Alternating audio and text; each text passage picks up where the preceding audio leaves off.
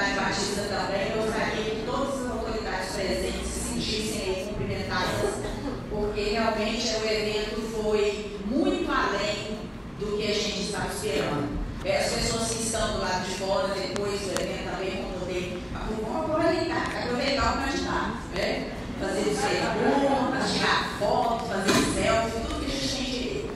Boa noite a todos e aproveitem. Bom, eu vou, ficar aqui na tribuna para não ficar de costas para ninguém. Muito boa noite a todos, a todas. Já tirei minha gravata, porque agora nós vamos conversar sobre o nosso querido e sofrido e machucado Brasil. E com gravata eu fico meio sufocado, porque tá, a coisa não está bem, não está legal. E eu ando tendo que controlar esse tal famoso temperamento, que é a única crítica que fazem a mim, e isso é muito lisonjeiro, depois de 39 anos de luta na vida pública, não tem um inquérito, não tem nada, portanto só dá para dizer que eu tenho um temperamento meio, meio azogado, e eu vou explicar um pouco para vocês agora com números. Para além desse auditório, estou vendo ali, quero agradecer muito, sensibilizado a presença de vocês aí, espero que. É, muito obrigado mesmo, isso é extremamente agradável. Quero agradecer por essa oportunidade, volto a dizer, uma das melhores cabeças que o Brasil tem no mundo jurídico, o professor Luiz Moreira. Quero agradecer, né, agora sim, a unanimidade de todos nós, a professora Cida Vidigal. Agora nem tem Cruzeiro, nem tem Atlético, nem tem prefeito, nem oposição a prefeito. É a única unanimidade presente, a professora Cida. Professor Silvério Cândido, muito obrigado pela sua presença meu caro amigo, meu irmão, deputado Mário Erinja, que é o homem que abre os caminhos das Minas Gerais para esse modesto admirador dessa terra querida. Minha cara Duda Salaberte, a senadora que o povo de Minas vai guardar no coração, e o PDT está aí, ó, tapete vermelho desenrolado para. Vou logo assediando.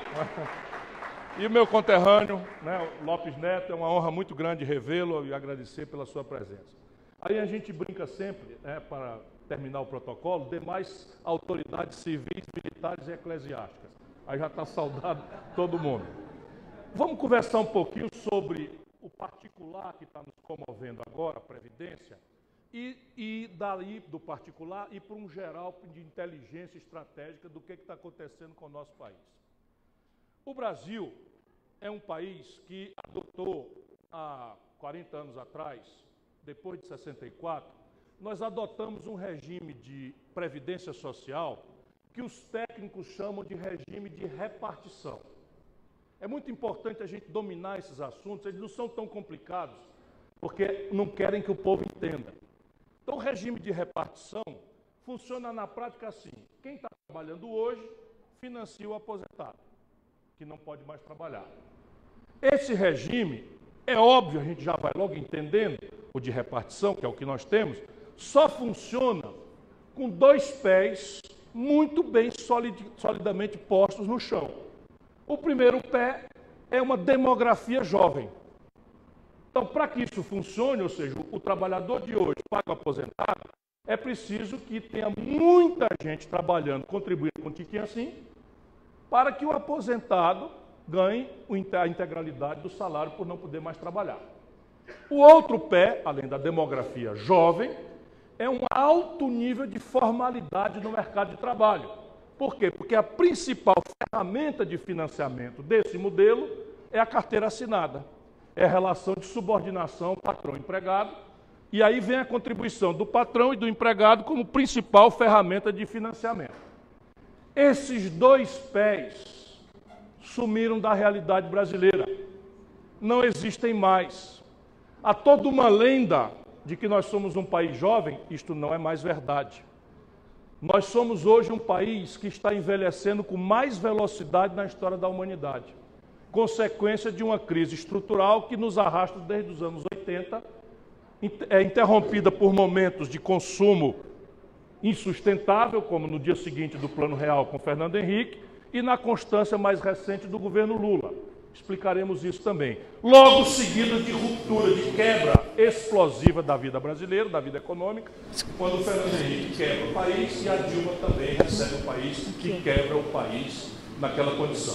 A lógica da quebra não é que o país fecha, o país é uma instituição permanente. a gente anota no valor da moeda do país em comparação com a moeda de circulação internacional, que é o dólar. Já já voltamos a esse assunto, vamos seguir aqui no particular da questão da Previdência, que não é trivial.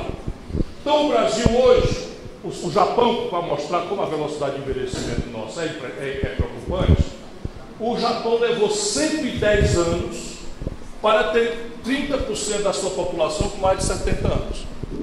O Brasil levou 40 anos para atingir o mesmo padrão. Ou seja, o Japão levou 110 anos para ter um terço da população com mais de 70 anos, o Brasil, em 40 anos, já tem um terço da população com mais de 70 anos. Portanto, nem somos mais uma demografia jovem.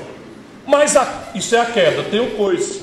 O coice é que, de tanta crise estrutural da economia, nós estamos produzindo uma equação de desemprego aberto, estrutural, monstruoso, Estamos oscilando aí ao redor de 13, 14 milhões de brasileiros desempregados, e isso tende a aumentar, porque é um fenômeno global que nós estamos experimentando, que é a introdução da sofisticação tecnológica, da robótica, das máquinas, da automação, ao mesmo tempo que a economia brasileira não cresce. E nós vamos já conversar sobre isso mais concretamente.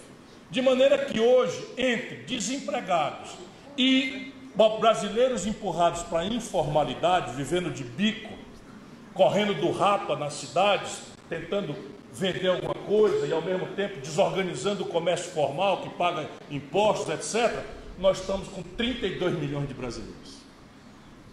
São 32 milhões de brasileiros na informalidade, mais ao redor de 13 milhões de desempregados. Se a lógica de financiamento da Previdência é uma incidência sobre a relação de trabalho, e a relação de trabalho está sendo destruída, e a tal reforma trabalhista produziu mais 2 milhões 300 mil brasileiros contra uma promessa de criar 3 milhões de empregos, e a gente precisa ir se vacinando dessas propagandas, né? nós chegamos então à situação de que a informalidade e o desemprego desfinanciam a, o financiamento da Previdência. Resultado prático: em 1970, o Brasil tinha sete trabalhadores jovens que trabalhavam muito tempo para financiar um aposentado, sete para um, com expectativa de vida que não chegava a 60 anos. Obrigado. A família está bem? Está O povo mais forte aqui, dá até para cantar. Qual é a parte musical que você deseja?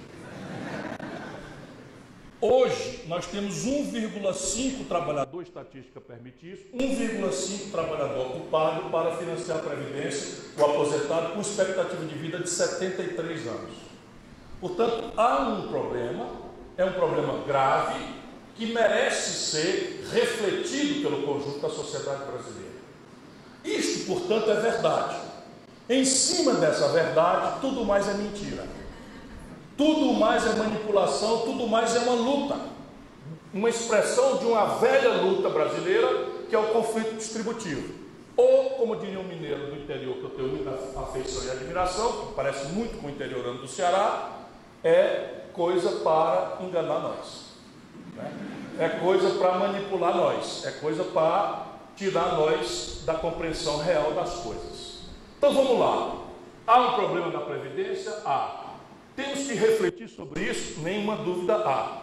Porém, isto não é fato que tem acontecido hoje.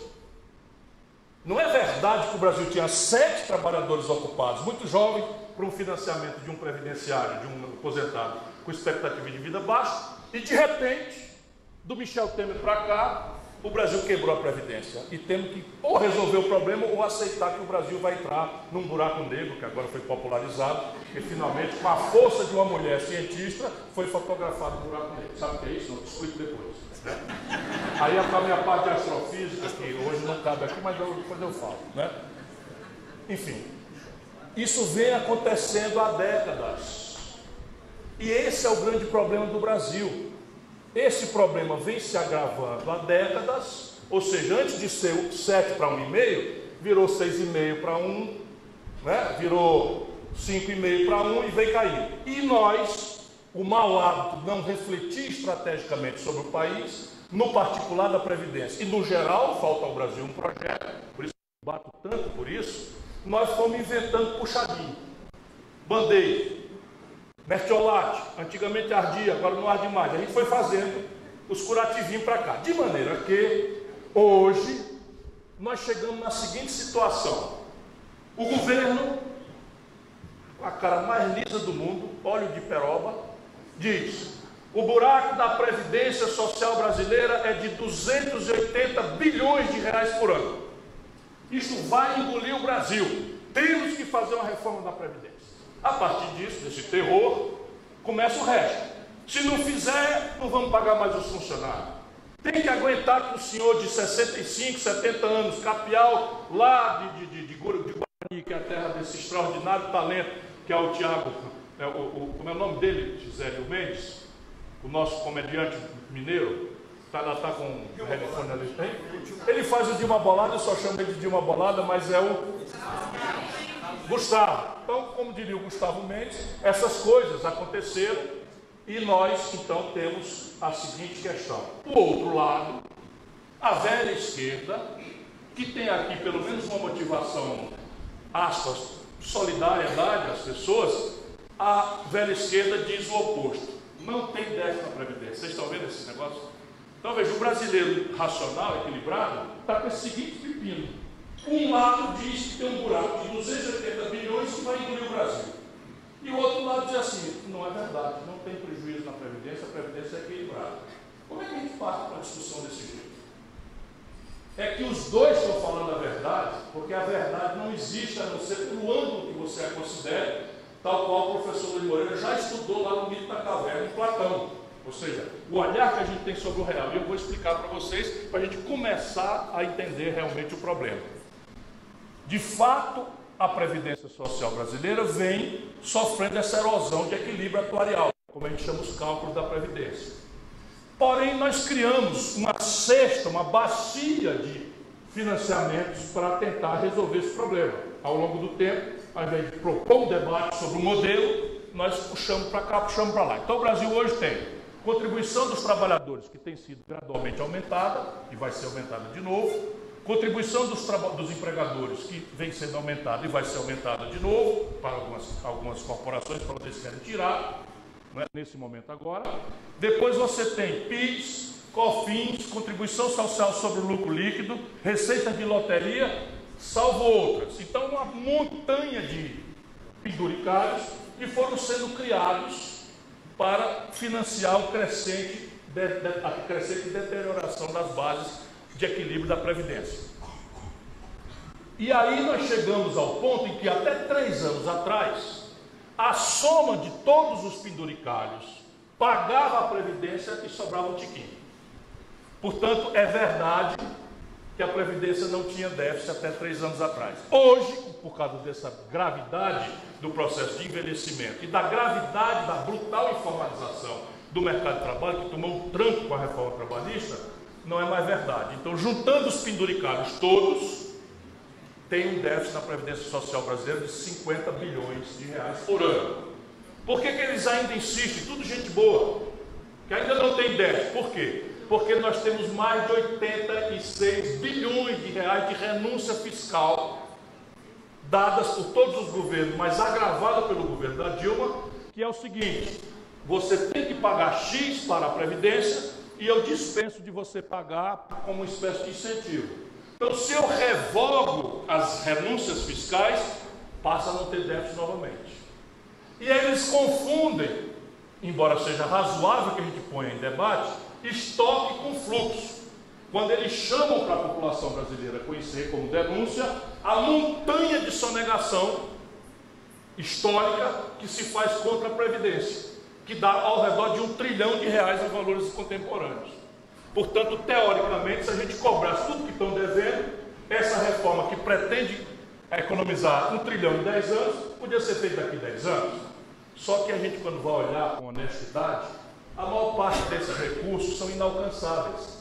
Primeiro, porque as empresas sumiram da realidade. A Varig, a Transbrasil, percebe? São várias empresas que não existem mais, portanto, não tem mais ativos estão ali inscritos na Previdência e tal. Mas tem muita gente ativa. Os gangsters da JBS estão ali, estão devendo, os bancos estão devendo e tal, fazendo judicialização. E aí vem o outro problema. Isso é estoque. E depende de uma improvável agilidade do judiciário à luz da realidade brasileira, que infelizmente não é, tende as estruturas brasileiras e do judiciário também, data máxima vênia, não é, a proteger os poderosos, os plutocratas, enquanto se bota ladrão de galinha na cadeia aos milhares, a centenas de milhares no nosso país. Vamos conversar também sobre isso. Portanto, sem estes números, o governo do Fernando Henrique para cá fez o quê? Ao invés para a gente entender a confusão que é para desorientar o lado conservador, que o mundo vai quebrar, vai se acabar porque falta 280 bilhões, e o lado progressista antigo, né, com, essas, com essas leituras reais, mas falaciosas na medida em que você tem que pagar a conta é, todo mês. Então, o que, que acontece na prática? O governo Fernando Henrique inventou um truque, qual seja, criou uma, uma emenda à Constituição que desvincula do financiamento da Previdência, para o qual foram criadas as, as, as, as receitas, 20% e tira esses 20% e joga no saco sem fundo da dívida, que este sim é o problema nacional brasileiro, da dívida pública, explodida pelos juros mais imorais do planeta Terra, como segue sendo hoje. Ainda hoje, só Madagascar tem a taxa de juros maior do que o Brasil. Ainda hoje. O que é um verdadeiro crime? O que, é que o senhor quer de mim, senhor? O microfone aqui, tá bom. Senta, Luiz está chamando ali. Eu agora estou no high-tech, eu tenho um microfone, sou gravado e tal. Enfim, voltando aqui.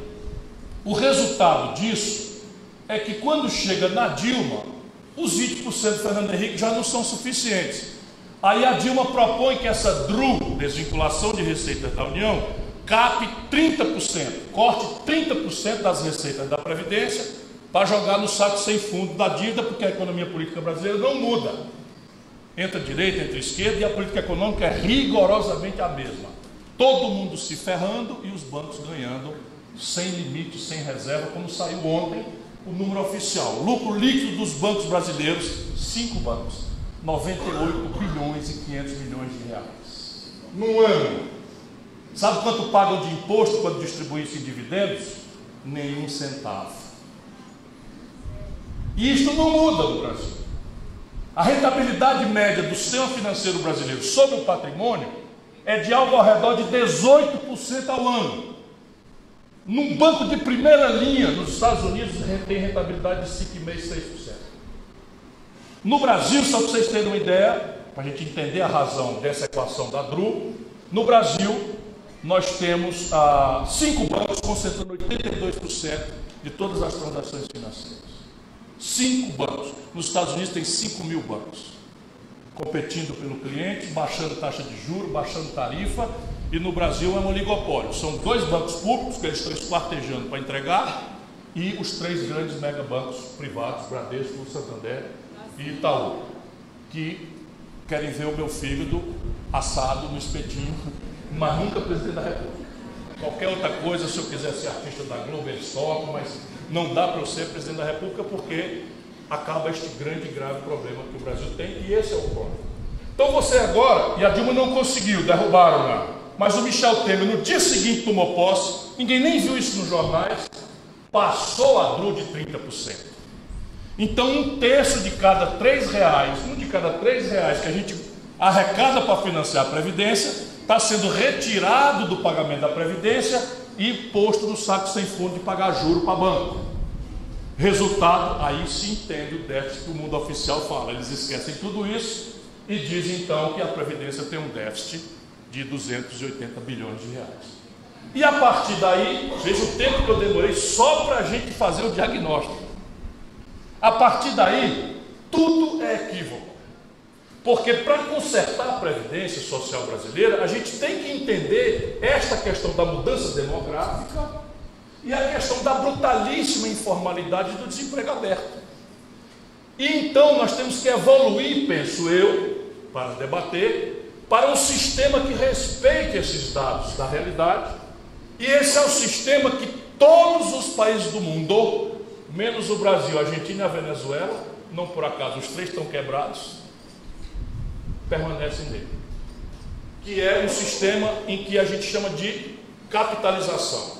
Porém, também aqui tem muita confusão. Qual é a confusão? primeira. Capitalização não significa privatizar a previdência. Por exemplo, a Previ é um fundo de capitalização dos funcionários do Banco do Brasil. É uma poupança complementar que os, os funcionários do Banco do Brasil pagam o INSS e quem quiser receber a mais contribui e aquilo é controlado por eles mesmos. Portanto, não é privado, é privado sob o ponto de vista jurídico, mas na verdade é um público não estatal. A Petros da Petrobras é a mesma coisa, a FUNCEF da Caixa Econômica é a mesma coisa. Então, por que capitalização? Porque a capitalização permite você multiplicar as receitas de maneira a dar dignidade ao aposentado mas construindo uma outra ferramenta de elevar o nível de poupança do país para lastrear o financiamento do desenvolvimento. E isso é uma coisa que ninguém quer discutir. O Brasil está parado desde os anos 80. E aqui nós precisamos entender isso. Não é possível reformar a Previdência como um capítulo isolado. E ao fazer como um capítulo isolado, desconsideram no conceito mesmo a necessidade estratégica e fazem um outro remendo com a ideia de a reforma, para em 10 anos, teoricamente, ninguém conhece essa memória de cálculo, ninguém conseguiu, estou atrás de resolver, economizar em 10 anos um, um trilhão. O que significaria, teoricamente, 100 bilhões por ano para um déficit dito por eles 280. Portanto, não é uma reforma, é um outro puxadinho que está se querendo fazer. Mas ao se fazer, está se fazendo desconsiderando o mínimo de justiça. Porque isso aqui tem a ver com o desenho com que o país trata a sua sociedade. O Brasil, 1% dos mais ricos, tem 47% da riqueza do país. Mas mais grave do que isso, cinco brasileiros, um, dois, três, quatro, cinco, acumulam fortuna equivalente às posses de 100 milhões de brasileiros. Então, este talvez seja o país mais perverso do ponto de vista de organização de distribuição de renda de todos os países organizados do planeta Terra. Não tem essa desigualdade por aí afora. E isso nos traz uma reflexão. Vamos ver como é que isso aterriza na questão da Previdência. E aí você tem um regime geral, onde estão a massa de trabalhadores brasileiros do comércio, da indústria, da construção civil, da agricultura, lá do Vale do Jequitinhonha, do Mucuri, etc, etc essas pessoas recebem, em média, R$ 1.840 por mês. Os funcionários do Legislativo, deputados federais, os senadores e tal, recebem em média 26 mil reais. E os funcionários do Judiciário, 19 mil reais. Mas o chocante aqui, eu não quero depreciar ninguém, eu acho que um projeto nacional precisa de uma força armada séria, profissional, respeitada, querida e amada pelo povo. Mas agora nós temos um capitão na presidência da República, oito oficiais generais em ministérios, mais do que o Médici, do que o Figueiredo e do que o, e do que o Geisel, e temos 121 oficiais das Forças Armadas nas diversas hierarquias do governo. Portanto, é inevitável que eu trago o exemplo à consideração do Brasil como um todo, sem faltar com respeito a ninguém, mas colocando as coisas como elas têm que ser entendidas pelo povo. O buraco da Previdência por cabeça entre os trabalhadores comuns é de algo ao redor de R$ 2.400. Então, se você pegar aquela montanha de déficit e dividir pelos trabalhadores da iniciativa privada, os trabalhadores comuns, a maioria esmagadora, dá um buraco de R$ 2.400 por ano por cabeça. Quando a gente pega o buraco dos funcionários das grandes corporações do Ministério Público, do Judiciário e, da coisa, e não estou depreciando ninguém, estou fazendo, fazendo uma análise aqui. Né? Ah, deixa eu fazer um parêntese. Eu, Ciro Gomes, pelas leis brasileiras, implementei aos 36 anos de idade o direito a receber três aposentadorias: ex-deputado, ex-prefeito e ex-governador. Tanto quando eu estou falando essas coisas aqui, eu estou falando porque eu nunca aceitei receber um centavo disso que considero imoral. Portanto, se eu fiz por mim, eu tenho direito de falar da injustiça que está sendo feita. Pois bem, nas Forças Armadas o número é o seguinte: eles custam 47 bilhões de reais por ano ao país e contribuem com 3 bilhões. Portanto, o déficit segregado só dos militares é de 44 bilhões de reais por ano. O que é que faz o senhor Jair Bolsonaro? Propõe que os militares, depois de muita pressão, entrem no processo de previdência, impõe uma alíquota progressiva que eu apoio para os grandes salários, menos para os militares, que vão pagar uma alíquota ao invés de 14, 10,5. E ao fazer isso, faz uma reestruturação da carreira dos militares, em que o general que ganha hoje 22 mil passa a ganhar 30 mil.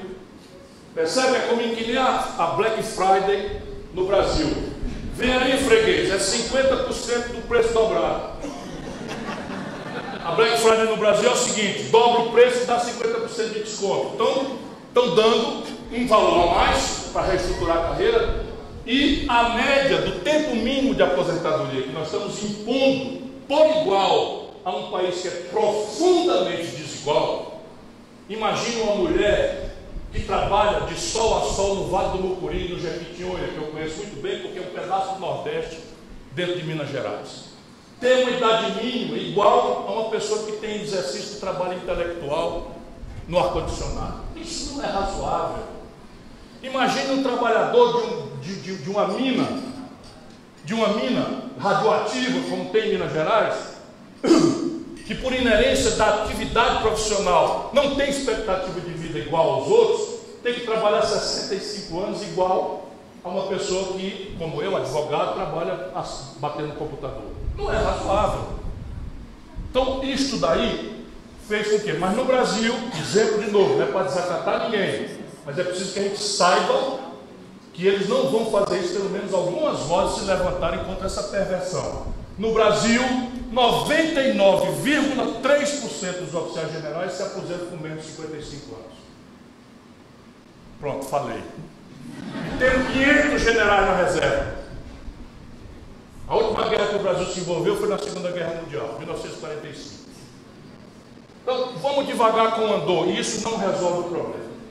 Então você tem, nessa questão, você tem o problema do privilégio, e eles estão propondo, assim chamada reforma, um monte de pegadinha. São 66 páginas. Pouca gente parou para ler tudo aquilo.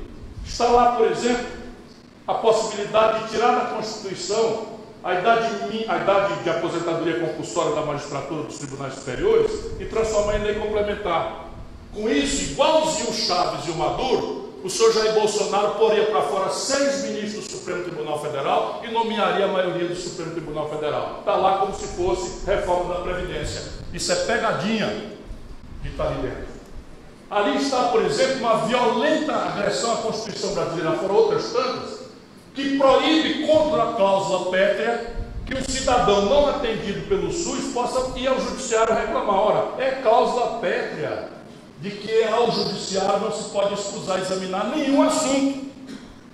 Eu até acho que o judiciário brasileiro pratica muitos abusos, mas o remédio para isso não é violentar a Constituição e fazer letra morta, porque nenhum tribunal acatará a ideia de que você não pode ajuizar uma coisa. Isso colide com uma. Deve haver estudante de direito aqui é, também. Então veja bem, é um monte de coisa, é um amontoado de intenções e não resolve o problema não resolve o problema. A, a perversidade mor é pegar o benefício de prestação continuada, que é um recurso que se paga a idosos, doentes, pobres, desempregados, que equivale a um salário mínimo. Pois bem, essa gente está tendo coragem, com todos esses privilégios, de reduzir esse benefício de prestação continuada para 400 reais. De maneira que os idosos brasileiros mais pobres vão ter que optar se come ou tomam remédio. Eles que vão para a puta que os pariu, porque calado eu não vou ficar. Vamos dissipar aí. Vamos dissipar data máxima venda. Mas nesse ponto aqui, ou a gente agita o povo brasileiro, ou simplesmente o país não tem cidadania. Vamos corrigir? Vamos. Por exemplo, no Ceará, os grandes salários pagam 14%, inclusive os coronéis. Pagam 14%. O Ceará não pica salário de ninguém, não tem salário atrasado, não segura. O Ceará é o maior investimento do país. E sabe o que é o Ceará? Não estou falando por nada, por bairrismo nenhum. é para lembrar que um dos estados mais pobres do Brasil está com as suas contas todas arrumadinhas, investindo, porque a gente faz justiça. Sabe quanto é que Minas Gerais, sofrida como está, o imposto sobre heranças que se cobra aqui dos ricos? 4%. Sabe quanto é no Ceará? 8%, que é o teto da Constituição. Sabe quanto é nos Estados Unidos? 40%. Sabe qual é o único país do mundo, além do Brasil, que não cobra tributo sobre lucros e dividendos? O Brasil e a Estônia.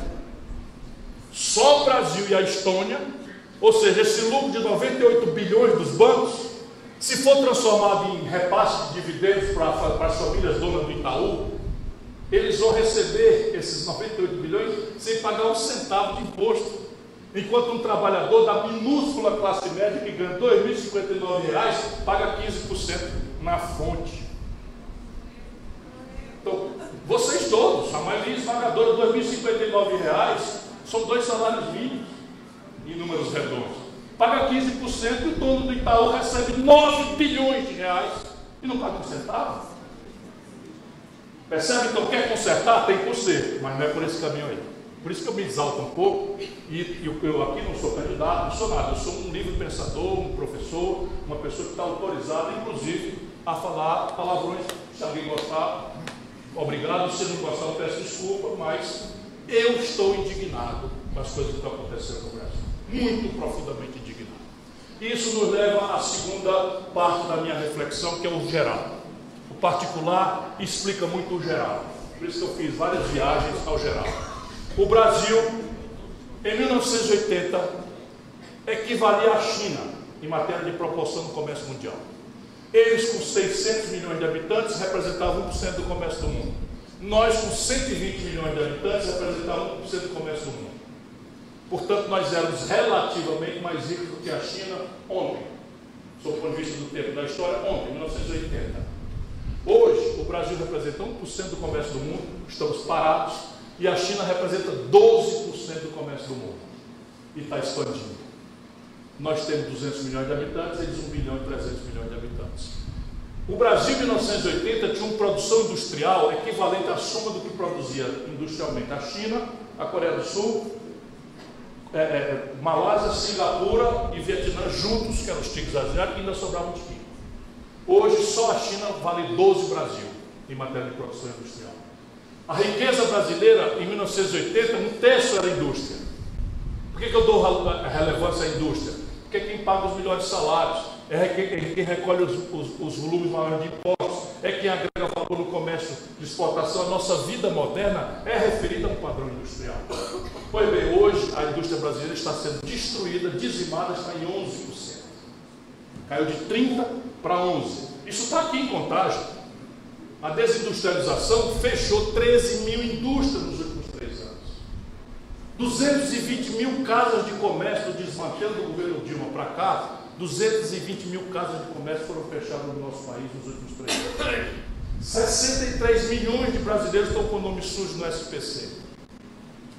11 milhões e 200 mil jovens brasileiros de 16 a 25 anos nem têm emprego e nem oportunidade de educação. E são aí o exército de reserva da violência impune das facções criminosas, do narcotráfico, que paga para a garotada 50, 60 reais por dia para ele se expor e ser morto ali com 17, 18, 19, 20 anos, ou ser estatística de uma falsíssima guerra para a polícia fazer de conta que está prendendo. São 760 mil presos para uma capacidade de, de, de aprisionamento de 350 mil. Desses, dois terços são negros pobres da periferia do Brasil. Presos, sem cometimento de violência, envolvidos em minúsculas quantidades de tráfico de droga. E no dia seguinte que entram no presídio, são obrigados a se filiar a facção criminosa e aí se virarem soldados do crime mais bárbaro, mais severo. E estes são dois números: 63.800 brasileiros foram assassinados nos últimos 12 meses levantados. 60 mil mulheres, vê se alguém tendo sangue como eu tenho, pode ficar elegante. 60 mil mulheres que podem ser nossa filha, nossa mulher, nossa mãe, foram oficialmente estupradas neste país nos últimos 12 meses. Eu digo oficialmente porque a gente sabe que as mulheres são maltratadas nas delegacias, muitas vezes são consideradas culpadas de terem sido vítimas porque usaram um short, ou uma camiseta, ou um decote, ou uma maquiagem desse ou daquele jeito. 60 mil, 63 mil homicídios, 60 mil estupros, dos quais menos de 8% são designados. Porque há um absoluto desmonte da estrutura do Estado brasileiro. Isso tudo é o desafio presente, e nós chegamos à conclusão. Isso tem saída? Tem, tem saída. Eu apontei fragmentariamente aqui algumas coisas, mas nós precisamos entender que não tem saída mandando o capítulo, o capítulo previdenciário para o Congresso. Como é que alguém pode resolver o problema da Previdência sem tratar da questão tributária? É simples de entender, eu já mostrei para vocês. Quando começou a claudicar o financiamento da contribuição empresarial e da contribuição dos trabalhadores, nós começamos a somar outras receitas de natureza parafiscal, tributária, portanto, para o cofinanciamento da Previdência. De maneira que estão lá no Código Tributário o PIS, a COFINS, a contribuição social sobre o lucro líquido. Como é que eu posso fazer uma reforma previdenciária e não tratar da questão tributária? Não fecha a conta. Não fecha a conta.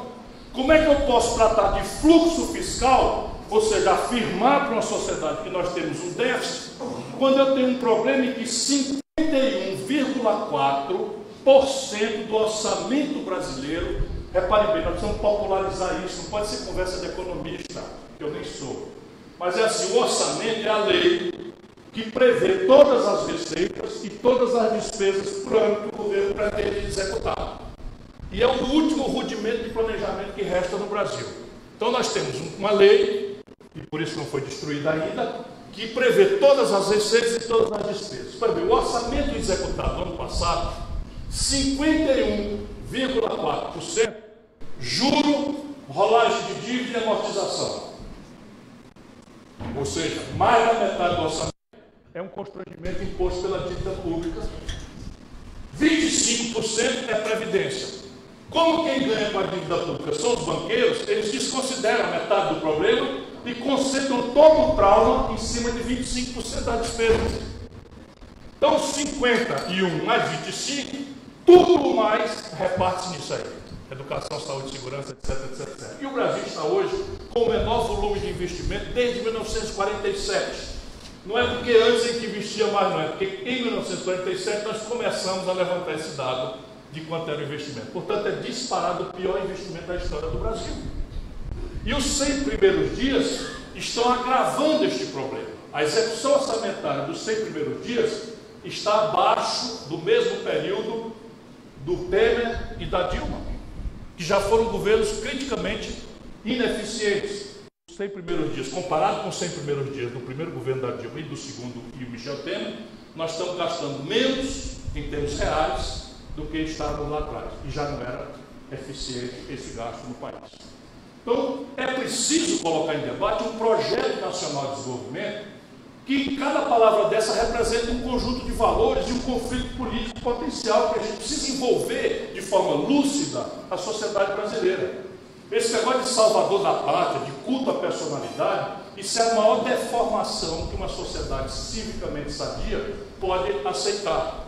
O que destruiu a velha esquerda do mundo é basicamente agravado por isso você tem os problemas econômicos, as questões de eficiência, de produtividade, e as pessoas induzidas a idolatrar o Estado, a idolatrar o Hitler, a idolatrar o Kim Jong-un e tal. Nenhum país que faz isso está certo. É preciso que a gente aproprie ao conjunto da sociedade brasileira a ideia de um projeto de nação. O que é que nós queremos ser daqui 5, 10, 15, 20, 30 anos?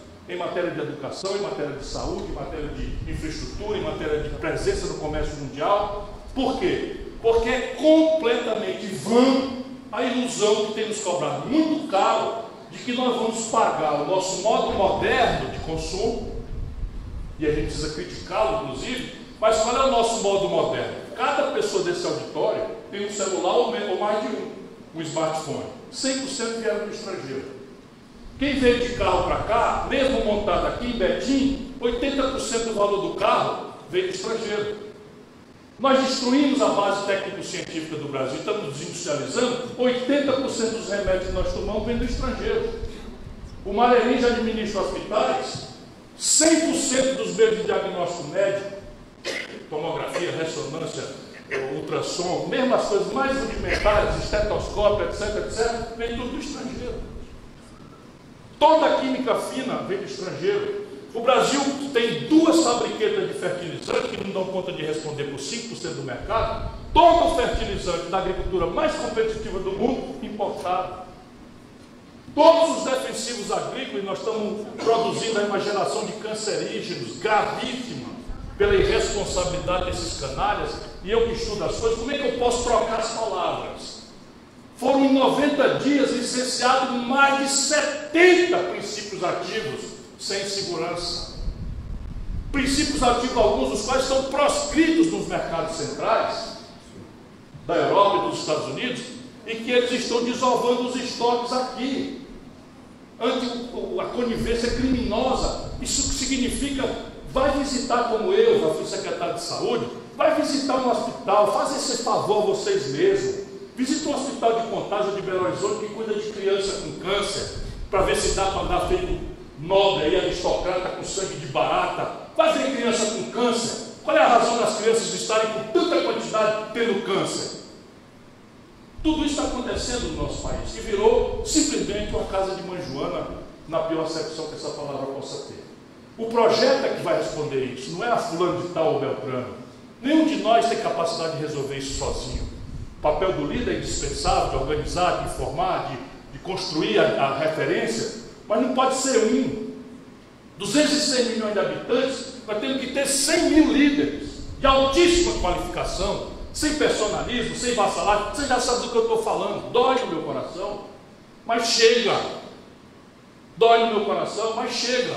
Como é que pode a gente ficar um país desse, marcado pelo ódio, em que o Petralha perdoa toda a maluquice que o PT faz e o Bolsonaro relativiza toda a merda que o Bolsonaro faz e a gente paga o pato. Desempregado, sem salário, sem aposentadoria. E um segura o outro. E um segura o outro. É preciso criar um ambiente de diálogo. É preciso criar um ambiente que a gente ponha a inteligência e não nossas emoções, que são legítimas. Eu tenho um lado nessa briga aí, eu tenho um lado. E ajudei a vida inteira. Ajudei a vida inteira. Agora não é possível mais que o Brasil aguente isso, isso vai afundar o nosso país. Nacional o projeto pode ser, por quê? Porque as condições de produzir, meus compatriotas, não são globais. É mentira da propaganda. As condições de empreender seguem sendo radicalmente nacionais. Por exemplo, um jovem empreendedor de Minas, que tem uma ideia visionária de abrir uma startup, vai morrer com essa ideia. Se o Bill Gates fosse daqui, não tinha nascido a Microsoft. Se o Steve Jobs fosse daqui, não tinha nascido a Apple. Se o Zuckerberg fosse daqui, não tinha nascido o Facebook. Porque a característica do financiamento dessa fase importante que é a inovação vem através de um tipo de dinheiro que não por regra, na vida brasileira. Nem a expressão em português. Chama Venture Capital. Olha ver se pode. A gente tem que falar em inglês. E é um capital que a gente nem sequer ouve falar. E se eu conto para vocês como é que funciona, vocês acham que é um absurdo num país viciado em especulação financeira. Funciona assim: você tem a ideia, vai num, num comitê de Venture Capital nos Estados Unidos, na Europa, na China, apresenta a ideia, esse comitê tem lá professores, empreendedores, eles vão avaliar, opa, essa ideia aqui nunca aconteceu, é nova, mas tem futuro, tem potencial. Está aqui, meu filho, o dinheiro. Garantia? Não tem, porque jovem não tem garantia. Juro? Não tem, porque não posso tomar dinheiro emprestado. É como? É sociedade no risco. Eu boto o dinheiro, 100% do dinheiro que você precisa, se der certo, 30% da empresa é minha. Se der errado, o MICO, o fundo de venture capital, vai compensar essa perda com outro que deu certo. Assim nasceram a Apple, a Microsoft e tudo que é novo no mundo. Tudo que é novo no mundo. E nós não temos isso. Como é que eu vou dizer que a economia é globalizada se eu troco eu desconto um duplicado em contagem a 1,5%, 2% de juro ao mês? E os americanos estão há 10 anos com juro negativo. 1,5% dá 41% de juro por ano. Qual é o negócio da economia real que rende 41%, pelo amor de Deus? Isso não é conversa de economista, não. Se eu boto um negócio, uma venda, e eu tenho um lucro de 10%, eu estou tendo um lucro que é o dobro do lucro médio do mundo capitalista. Mas se eu faço esse mesmo dinheiro render na poupança ou na especulação financeira, eu tenho 20, 22, 23. Então veja bem, nem porque eu tenha dinheiro vale a pena botar num negócio que abre emprego, porque é melhor botar no na especulação, e nem eu, que é a grande maioria, tendo dinheiro, vou tomar dinheiro emprestado para botar num negócio cujo lucro é menor do que o juro que eu tenho que pagar para o banco. Isso está acontecendo no Brasil desde 1980, desafiando o pensamento progressista do país. Mais grave, menos grave, mais grave, menos grave, mas é rigorosamente a mesma coisa. De maneira que nós precisamos falar em projeto nacional e temos que pensar em desenvolvimento como objetivo guia desse projeto. E desenvolvimento, eu vou concluir, agradecendo demais a atenção de vocês, me desculpando mais uma vez pelo calor do meu argumento, mas é porque eu estou muito, muito mesmo indignado. E quando chega a eleição, a gente tem que ficar todo policiado, todo mundo tem que dar, não pode, não sei o que e tal. E eu até estou me esforçando, né? até estou mas não dá para saber das coisas que eu sei, vendo que o Brasil podia estar completamente diferente e que é um país sangrado por elites absolutamente irresponsáveis, como nós temos, menos por corrupção, que é gravíssima, e mais por incompetência e vassalagem aos, aos estrangeiros. Como agora. O presidente sai daqui vai para os Estados Unidos, entrega o direito dos americanos virem para o Brasil sem visto, quando qualquer cidadão brasileiro precisa de visto para lá, sem contrapartida nenhuma entrega a base de Alcântaras, confinando um pedaço do território brasileiro ao controle internacional de uma potência estrangeira, militarista e intrusiva na vida das pessoas, das outras nações, sem contrapartida nenhuma. Aceita fazer o jogo sujo neocolonial dos Estados Unidos na questão gravíssima da Venezuela, violentando a tradição brasileira de não violência, de não intervenção, de respeito à autodeterminação dos povos, espalhando a desconfiança entre todos os nossos vizinhos que conhecem como é que funciona o intervencionismo norte-americano, sem contrapartida nenhuma. Pediu uma cota de importação pelo Brasil de trigo americano subsidiado e deu 750 mil toneladas sem contrapartida nenhuma.